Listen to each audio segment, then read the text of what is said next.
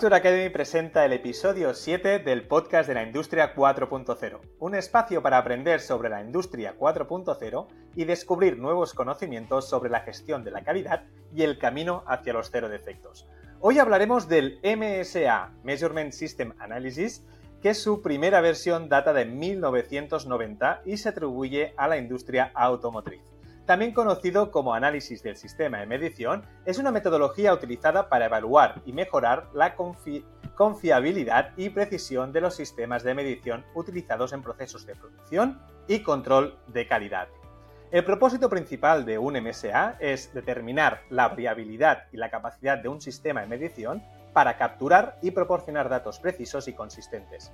Un sistema de medición puede incluir instrumentos de medición procedimientos de medición y operadores que realizan las mediciones. En el sector industrial, los sistemas de medición desempeñan un papel crucial en el diseño, desarrollo, producción y mantenimiento de vehículos. Estos sistemas se utilizan para evaluar, garantizar la calidad, la seguridad y el rendimiento de los componentes y sistemas automotrices. Pero no solamente la industria de la automoción se aprovecha de esto. Y para ello, para hablar de los MSA, tenemos como nuestro guía particular a Xavi Conesa, CEO de Capture.io, y una de las personas más apasionadas sobre la industria 4.0 y la gestión de la calidad que yo conozco.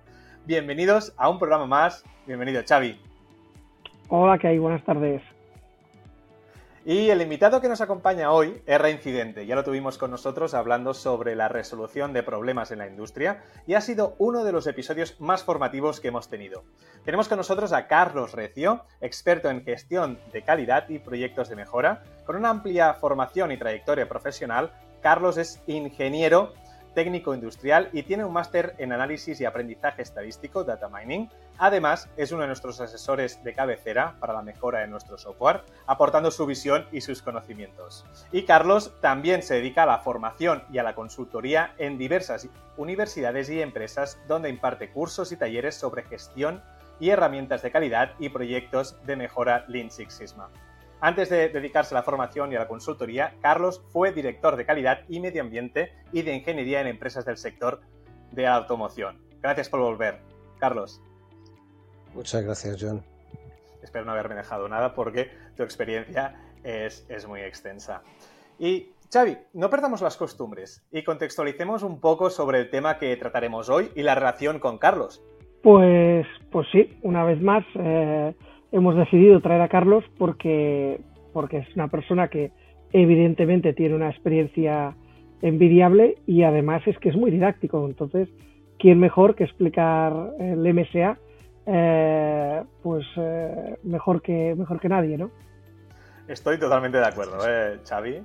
La verdad es que Carlos nos, ilustró muy bien en el, capítulo anterior que estuvo con nosotros. Y hoy, déjame empezar un poquito por lo básico, por lo inicial. Carlos, ¿qué se entiende por un sistema de medición?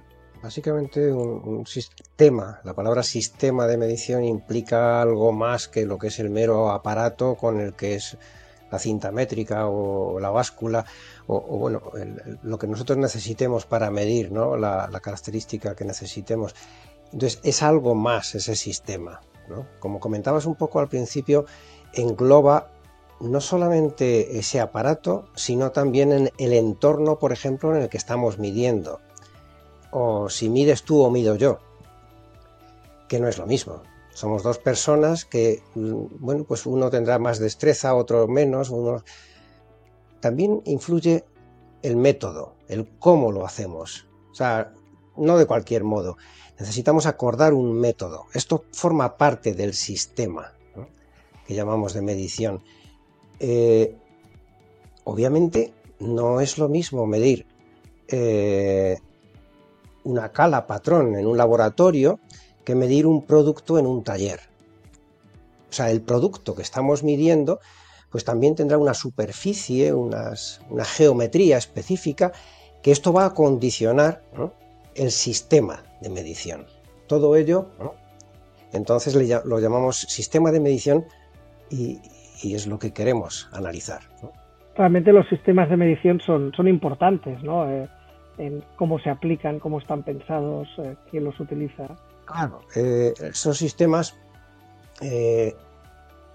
realmente yo diría, nos es necesario conocerlos a fondo para ver hasta qué punto son fiables, son concepto de repetibilidad, ¿no? Si son repetitivos, si realmente podemos hacer n veces la misma lectura ¿eh? y, ese sistema puede repetir ¿eh? sobre el mismo producto, eso es muy importante, ¿no? Y eh, deduzco que como toda la industria los sistemas de medición han evolucionado en el tiempo, pero en tu opinión, Carlos, ¿cómo han evolucionado los sistemas de medición y a qué velocidad? Bueno, yo soy un poco viejo y sí, efectivamente yo vengo del siglo pasado, era la época analógica. Y, y ahí pues realmente nos, servían esos sistemas de medición para, para saber lo que, lo que había pasado y luego pues podíamos tomar decisiones. Afortunadamente, eh, pues en la época digital, mm, estos sistemas de, medición conectados correctamente a, algunas aplicaciones ¿no?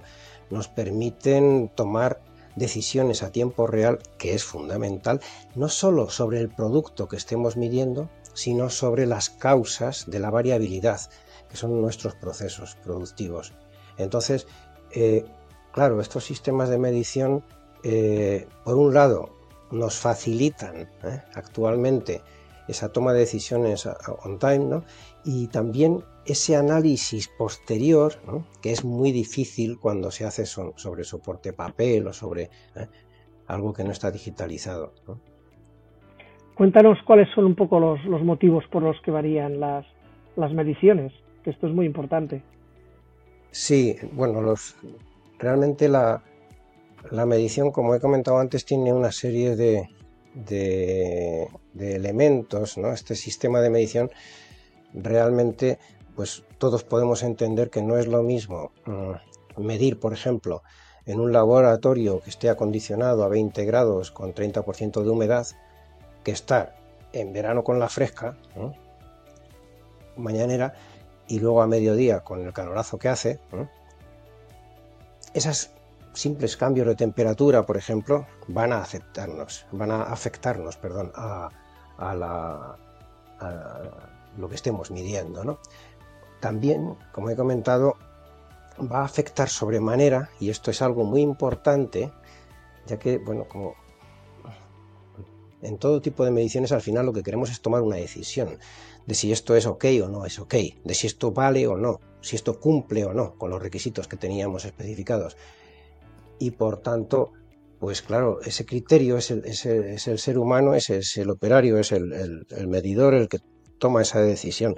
Y esto va a afectar también si ese medidor realmente está capacitado, está formado, es hábil, es diestro en el manejo de ese aparato todos estos factores, incluido por supuesto si el aparato está correctamente calibrado frente a un patrón trazable, todo esto va a influir, va a influir sobremanera en, ¿eh? estas variaciones que me preguntabas sobre el sistema de medición. y, cuéntanos, no sé, errores comunes que, podrían darse eh, en, las, mediciones, ¿no? Con, eh, en las mediciones industriales con instrumentos o con aparatos? Yo la verdad es que mm, realmente me hablas de, instrumentos y aparatos. realmente cuando solamente dependemos de un instrumento o de un aparato de medición y no, no entra este factor de variabilidad que es el ser humano, que somos bastante variables. No somos iguales a, las 7 de la mañana que cuando ya estamos, ¿eh? está llegando la hora de fichar a las 3 somos, bueno, no, somos constantes. Entonces, realmente un primer, una, primera cuestión que se detecta es el tema de la capacitación. Veremos entonces que es necesario mm, mm, ver cuál es esa diferencia entre distintas mediciones que hace una misma persona con un mismo objeto, midiendo con el mismo aparato y veremos que, esa persona no es capaz de ponerse de acuerdo consigo misma. Esto es algo que, claro, mm, nos puede, eh, denunciar pues una falta de consistencia bien en el aparato o bien en, la persona que está midiendo, ¿no? cuya metodología no es constante, no es repetitiva. Bueno, eh, obviamente mm, otros factores que, van a, influir son, por ejemplo, la accesibilidad al producto. Hay que tener en cuenta que en la vida real lo que medimos son productos fabricados, no son mm, eh, unos patrones que están guardados como oro en paño en, un laboratorio, no, no, nosotros medimos productos reales. Y claro, tienen que ser accesibles para el ser humano o para la máquina que está midiéndolo. Eh, esos, los sistemas de fijación también deben ser eh, consistentes para poder medir. Y, bueno, pues otro tercer factor sería, por no dilatarme, eh, el concepto de capacidad del medio, ¿no?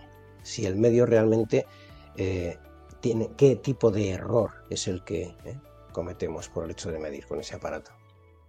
has comentado justo tres aspectos, perdona Joan, has comentado justo tres aspectos que como desde Tecnomatrix como fabricantes de, de, útiles de control dimensional, pues los tres afectan mucho, ¿no?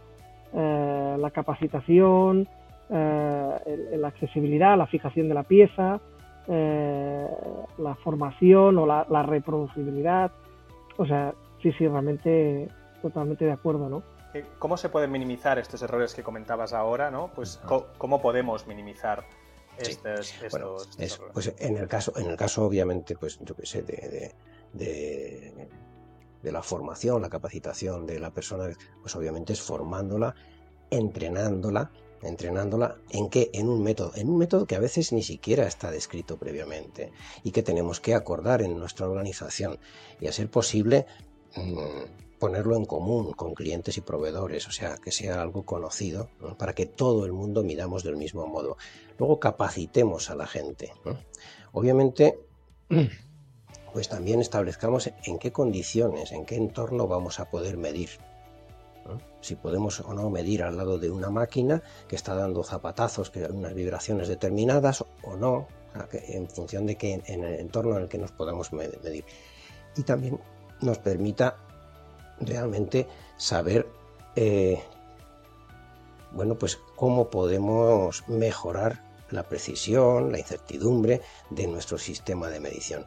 Estos métodos cada vez se utilizan más para eh, cualificar a nuestros operarios en, en, producción para saber si ellos pueden tomar realmente decisiones a tiempo real sobre lo que se está fabricando, bien sobre el producto o bien sobre el proceso. Entonces, estos métodos de medición, estos análisis de los sistemas de medición nos permiten eso, eh, de alguna forma cualificar a, la gente también, no solamente al aparato, sino también a, a, las personas que los usamos, esos aparatos de medición. ¿Y por qué, es importante eh, o necesario conocer el error eh, que se comete por el hecho de medir, de, controlar o inspeccionar un producto? Al final la decisión que tenemos que saber es, tenemos que tomar es, ¿este producto cumple con lo que el cliente espera o no? A eso se le suele llamar especificación, cuaderno de cargas, pliego de condiciones. Bueno, ¿cumplimos con esto o no? Si esto es así, estaremos dentro de un rango, de una tolerancia, y en ese rango eh, podremos tomar decisiones y decir, vale, si el producto realmente es correcto. Pero si el error que nosotros cometemos por el hecho de medir es grande, siempre tendremos esa, esa eh, inseguridad de si lo que estamos aseverando realmente es cierto. Y por tanto, eh, de ahí la necesidad de saber de nuestro sistema de medición cuál es la variabilidad de nuestro sistema de medición, que llamaremos después eso, repetibilidad, reproducibilidad, y compararla con lo que el cliente quiere. Lo que el cliente quiere es la tolerancia, normalmente, esa, tolerancia superior o inferior, y ver si de verdad estamos dentro de, ¿eh? de, ese, de ese rango.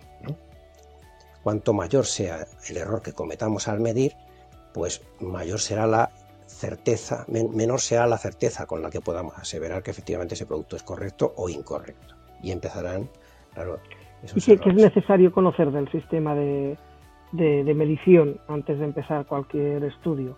Hombre, lo, primero que se me viene a la cabeza es, efectivamente, Xavier, es mm, el, aparato debe estar lo que llamamos calibrado. El aparato que vayamos a utilizar debe estar calibrado. ¿Qué es calibrar? Pues calibrar es saber si ese aparato frente a un patrón, no en la vida real, sino frente a un patrón trazable en un laboratorio que, ¿eh? que tiene sus bendiciones, si por lo menos, ¿no? ¿Cuál es el error que cometo? Ese sesgo, esa incertidumbre que yo tengo. Es muy importante. Eso sería previo, obviamente, hacer cualquier estudio de, sistema de medición. claro, si el propio aparato ya en sí no es tiene una exactitud no muy, no muy correcta, pues obviamente cuando metamos el ruido de un sistema de medición que he dicho que influye el medio ambiente, la persona, el método, el aparato, pues todo esto va, a ser todavía mayor ese error que cometamos. O sea, lo primero es calibrar, laboratorio de tercera parte, como sea, pero calibrar ese aparato. ¿Qué es calibrar? Pues calibrar obviamente es saber si ese aparato, por ejemplo, es lineal, si responde en todo el rango ¿no? y cuál es ese sesgo que hay a lo largo de todo ese rango, desde 0 hasta 120, hasta 150 en un pie de rey, no lo sé. ¿eh? ¿Cómo, ¿Cuál es ese error que yo cometo? Y también calibrar es saber si es estable en el tiempo ese aparato de medir. Entonces, esas tres condiciones ¿no? de sesgo, eh, linealidad y estabilidad son fundamentales antes de tirarnos a la piscina y analizar el sistema de medición como tal. Primero entonces es, ¿el aparato está calibrado? Sí. Después, pues hombre, hay que dignarse a hacer un método, un método de medición, de cómo se mide esto. Se mide posicionando de esta forma, fijándolo de esta otra, aplicando con un comparador. eso es un método. Para que todos lo hagamos de la misma forma.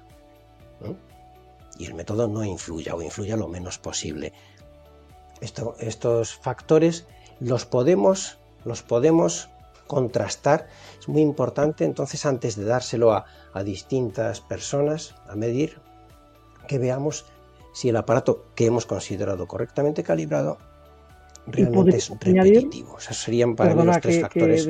podríamos añadir que además el aparato tenga una precisión inferior a lo que queremos medir. ¿no? Incluso dicen muchas veces recomendable que sea pues 5 o 10 veces eh, una precisión inferior a lo que queremos medir, ¿no? Porque si, si es estable... Dependiendo de la norma, incluso está entre, 10 y 20. Eh, también es importante, ¿no? Será por hecho, pero... Obviamente, no había comentado... Claro, si está mal escogido ese aparato, a lo mejor si, si, si, pues si no está entre 5 o 10, yo digo entre 10 y 20 veces más pequeño que el rango de tolerancia que, que, me permite el cliente, eh, ese aparato posiblemente no tenga esa división de escala suficiente ¿no? para poder apreciar toda esa diferencia que pueda haber dentro de, esa tolerancia, de ese, rango. ¿Y, y cuándo, deberíamos hacer un estudio de, los sistemas de medición que tengamos? Según, según eh, normativa. Realmente, obviamente, antes de ponernos a sobre todo por un lado, decir, mm, ¿cuándo? Pues cuando lo que queramos medir sea importante para nosotros o para nuestro cliente. O sea, la característica bien de nuestro producto o de nuestro proceso realmente merezca la pena que sea ser analizada, ¿no? Es algo que sea importante. Se le suele denominar características especiales, características ¿eh? importantes. ¿Y el cuándo hacerlo? Hombre, pues cuando viene un aparato de reparar o es un aparato nuevo o cuando vamos a meter alguno de esos factores que decíamos en el sistema de medición, por ejemplo, gente nueva a medir, pues a lo mejor conviene saber si esa gente está capacitada. No, solo si el aparato está bendecido, está correctamente calibrado, no, no, no, no, no solamente eso.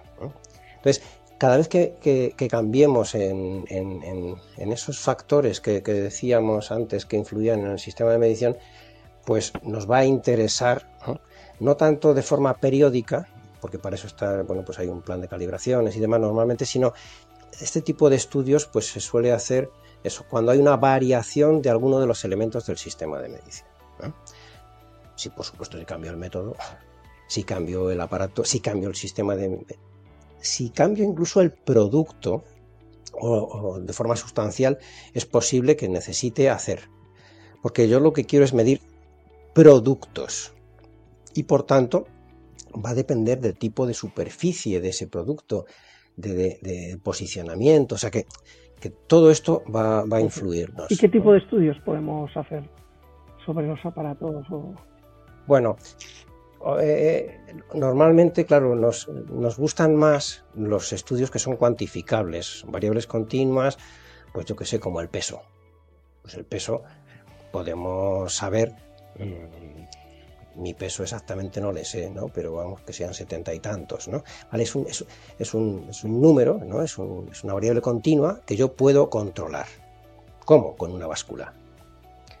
Entonces, con variables continuas podemos hacer estudios, y, pero también podemos hacerlo con, con variables discretas, con mm, estudios que llaman normalmente de atributos. ¿Qué, ¿Qué, son? Pues si es ok o no ok. Si yo quiero decidir si este producto es bueno o es malo, si este color es correcto o no lo es. Se suelen basar en, en, en pasa no pasa, en inspecciones visuales, incluso con visión artificial, pero en ambos casos, entonces, para variables continuas o discretas, utilizaremos este tipo de estudios. Y nos interesa, en ambos casos, también saber el error que cometemos. Si somos consistentes a la hora de, aseverar, ¿no? ¿Y cuál es ese rango, cuál es ese error que cometamos? Tengamos en cuenta que cuanto mayor sea el error que cometamos tanto en variables continuas como en atributos, pues obviamente nuestro sistema de medición será más o menos fiable, ¿no? que es lo que pretendemos. Muy bien. ¿Y cómo, cómo se lleva a cabo un estudio de, un sistema de medición? Te lo pregunto, lo conozco un poco, de si lo vamos a hacer con... Ayudamos mucho, ¿no? A, tenemos ya unas reglas pautadas, pero cuéntanos tú como experto cómo, cómo se debe realizar. Bueno, pues para variables continuas normalmente pues eh, hay algunas normas que no, he citado, ¿no? Pues eh, la VDA5 o la norma MSA del campo de la automoción, que, nos, pautan, ¿no? Cómo hacerlo. Normalmente es coger una serie de, productos que son diferentes, bastante diferentes entre ellos, y unos dentro, otros fuera de tolerancia, pero que una dispersión grande, y este, este conjunto de productos pues se lo damos a una serie de, primero a una persona para que los mida, eh, y luego sin saber que está midiendo lo mismo vuelva a repetir esas lecturas dos y tres veces. Esto es importante para saber concretamente el concepto de repetibilidad, o sea, para saber si eh, podemos repetir. ¿eh? el mismo producto, la misma persona, con el mismo instrumento, en el mismo entorno, con el mismo método, todo exactamente igual, yo quisiera saber si la lectura es la misma. ¿Vale? Eso es el concepto de repetibilidad. Y luego también necesito comparar. Pues si una pieza la mide Joan, otra la mide Xavier y otra la mido yo, pues necesito comparar entre nosotros tres ¿eh? qué error podemos cometer de reproducibilidad. ¿Vale? para reproducir tú mi lectura o yo la tuya y ver qué distancia hay entre, entre nosotros. Yo esto lo he utilizado incluso para comparar distintos laboratorios, el concepto de reproducibilidad. O sea que yo mido aquí, mido en Francia, mido en Alemania y puedo ver exactamente ese, ese eh, problema de reproducibilidad exactamente. Va a evitarnos discusiones eternas a la hora de de, contrastar nuestras lecturas ¿no? entre proveedor y cliente. sería el, famoso RR, ¿no? Luego, ese es el, RR que al final lo que expresa es un porcentaje de la variación de esos productos o un porcentaje de la tolerancia. Que cuanto mayor sea el tanto por ciento de error que yo cometo frente a la tolerancia, debido a esta repetibilidad y reproducibilidad, el famoso GRR, pues pues obviamente mm, no, podré utilizar ese aparato como, sistema fiable. Luego también hay otra forma, me has preguntado por, ambos casos, por el caso de las variables continuas y por el de las variables o sea, discretas los atributos. En ese caso, eh, se suelen tomar un mayor número, un tamaño de muestra bastante superior, Si en el primer caso pues eran 10 productos más o menos, aquí pues mínimo 50 o 100, ¿no?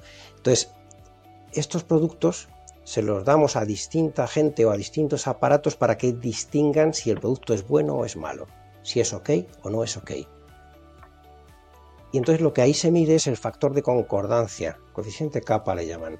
Y eso nos va a permitir eh, saber si eh, estos mismos productos, revisados pues, otra vez por nosotros tres, realmente si coincidimos con lo que hemos aseverado previamente o si coincidimos con lo que los demás han opinado. El mismo producto yo se lo doy a Joan entonces y le pregunto, ¿esto es ok? Y mediante una inspección visual con sus ojos, él decidirá. Tú harás lo propio y yo haré lo propio. Y veremos después el factor de concordancia. Esto también tiene mucho que ver con la agudeza visual, pero también con el entrenamiento que tengamos y la capacitación previa. Muchas veces el sistema de medición puede ser o bien visión artificial o bien el ojo humano. Y son, y son estos sistemas los que deciden si el producto es bueno o es malo. Pero por tanto necesitamos saber si son repetitivos o irreproducibles. Muy bien. Realmente haciendo un, un RIR o un, GRR, ¿no? Eh, estamos poniendo a prueba todo. Eh, la formación de las personas, la, eh, la fijación del, aparato al, poner la pieza, el, eh, la precisión del, propio sistema. estamos poniendo a prueba un montón de, factores que, es lo que nos determina si, si al final eh, el sistema pues nos va a ser eh, útil o no para, para, la finalidad que queremos. ¿no? muchas veces he visto que por el simple hecho de, fijar la pieza en un orden o en otro, hace cambiar las, las, mediciones y los resultados que obtenemos, ¿no? Con, con, simplemente con el mismo aparato y la misma persona. Entonces, eh, es importante que estén hechos a ah. conciencia, ¿no? Estos estudios. Sí, sí, sí, es importante que, que, estemos con mil ojos mientras se están haciendo esos estudios para ver efectivamente no solo si, si el producto es cómo se posiciona, sino también incluso veremos hasta diferencias. No es lo mismo medir a lo mejor para medir un producto, medir unos 60 que medir unos 80, o tener una consistencia física, porque hay veces que, la envergadura física también tiene su importancia a la hora de medir. Bueno, esto, esto nos vamos a dar cuenta. En cualquier caso, yo quería comentar mm, algo muy importante y es que en estos análisis, mm, bueno, como ha comentado Joan, yo me dedico a la formación desde que dejé la industria eh, yo me he dado cuenta dando cursos de este tipo de que eh, en general abusamos mucho de ir al valor numérico para determinar si nuestro mm, sistema de medición es o no capaz, su repetibilidad y reproducibilidad es correcta, y no, utilizamos suficientemente los gráficos. El hecho de graficar todos estos estudios nos permite, o sea, nos salta a la vista realmente eh, qué diferencias hay entre que mida Xavier o que mida Joan o que mida Carlos. Que mida en estas condiciones o en estas otras. Y eso gráficamente lo ves. Numéricamente a lo mejor te cuesta más. Entonces, analizar, por ejemplo, gráficos de rangos, gráficos de medias, en estos casos es muy, muy útil. Muy, muy útil. Incluso saber exactamente eh, en qué producto ha habido error y preguntarnos las causas de por qué. Al final, sí, nos interesa aceptar o rechazar un sistema de medición, pero sobre todo lo que nos interesa es reducir su variabilidad. Y esto, este es, este es lo, bueno, ¿no? que, te permite saber la causa de la variabilidad. Estos estudios te permiten saber las causas de por qué varían estos sistemas de medición para intentar minimizarlas. Y además, cuando cogemos piezas de muestra para, para medirlas y, hacer estos estudios, es importante que no todas sean correctas, que haya también piezas mezcladas eh, incorrectas o, al límite de, ser malas, ¿no? Y tenerlas identificadas. Es curioso. Sí, hay veces, efectivamente, Xavier, que he querido citarlo antes, pero, pero sí tienes razón. Cuando escogemos estos productos, tienen que ser productos muy diversos, bien completamente eh, correctos y centraditos dentro de la tolerancia o incluso fuera, fuera de, especificación, fuera de tolerancia. Y incluso hay veces que, no los obtenemos de producción y tenemos que fabricarlos ad hoc. O sea, tenemos que, hacer los mm, productos defectuosos, bien por grandes, bien por pequeños. Eso es cierto y es quizá lo complejo. Necesitamos toda una panoplia de defectos no perfectamente centraditos y, todos igualitos. No, no, como dices, muy distintos, porque lo que queremos es saber si en todo ese rango cómo se comporta el sistema de medición. Si es capaz de discriminar el producto no ok del producto ok. Por tanto, necesitamos eso. Productos muy, muy, Está claro que es muy importante poder realizar estos informes para saber si los sistemas de medición eh, que tenemos pues son, son válidos, eh, ha, cambiado algo en ellos y dejan de serlo, o, o al menos que pongamos un, un esfuerzo inicial eh, en el arranque de proyectos, sobre todo, para validarlos, ¿no? Me ha gustado mucho es, escuchar, escuchar a Carlos ¿no? hablar de siempre de, la persona, ¿no? de, la importancia de la persona que está allí en planta, de, de, ser consciente de todo lo que envuelve a, la planta, al sitio de trabajo, etcétera, la formación, que también pues, es súper importante para estas, para estas personas que hacen estas mediciones, ¿no? Aquí tenemos el ejemplo, pues, por ejemplo, en Capture y yo, que tenemos Capture Academy, ¿no? Que ayuda a todas estas, a todas estas personas pues, a, entender todos estos procesos. Y, también has dicho en un momento que es importante elegir ¿no? la solución la solución para, llevar todo esto a cabo. Y aquí sí que me gustaría preguntarle a Xavi, Capture y yo, eh, esta solución que tenemos entre manos, en, eh, ¿qué papel juega dentro de todo esto que está explicando Carlos? Bueno, Capture como, como un buen QMS, eh, por un lado te, ayuda a mantener tu, relación de, de, instrumentos, aparatos o sistemas de medición, te ayuda a guardar toda la, la documentación relativa a estos, a saber cuándo están calibrados, cuándo dejan de estarlo, si, si la calibración se va a hacer interna o externamente en tus instalaciones y, luego nos permite, pues de una forma muy, muy fácil y guiada, eh, hacer estos, estos estudios de, repetibilidad o repetibilidad y reproductibilidad, ¿vale? Guiando muy bien a las personas eh, quién tiene que medir qué pieza en qué momento para seguir pues todo eh, toda la secuencia correctamente, ¿no?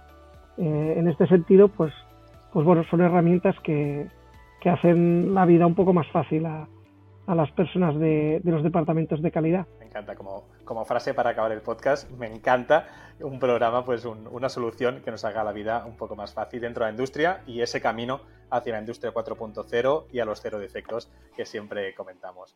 Pues hasta aquí el programa. Muchísimas gracias, Carlos. Ha sido un placer una vez más tenerte con nosotros. Espero que no sea la última, la verdad. Muchas gracias Xavi por acompañarnos como siempre y muchas gracias a todos vosotros, a los que nos estáis escuchando y los que nos estáis viendo. Recordar que este podcast se puede oír y se puede ver. Si vais, por ejemplo, a Spotify o al canal oficial de Capture IO, podréis ver pues este podcast, a Carlos y a Xavi hablando de forma magistral y también prepararemos una serie de, diapositivas que ayudarán o complementarán la explicación de, Carlos. Y hasta aquí el, el, podcast. Esperamos que hayáis disfrutado y aprendido mucho con Carlos y gracias de nuevo. Nos vemos en el siguiente episodio del podcast para Industria 4.0 patrocinado por Capture Academy. Adiós y nos vemos y escuchamos en episodio número 8. Hasta luego.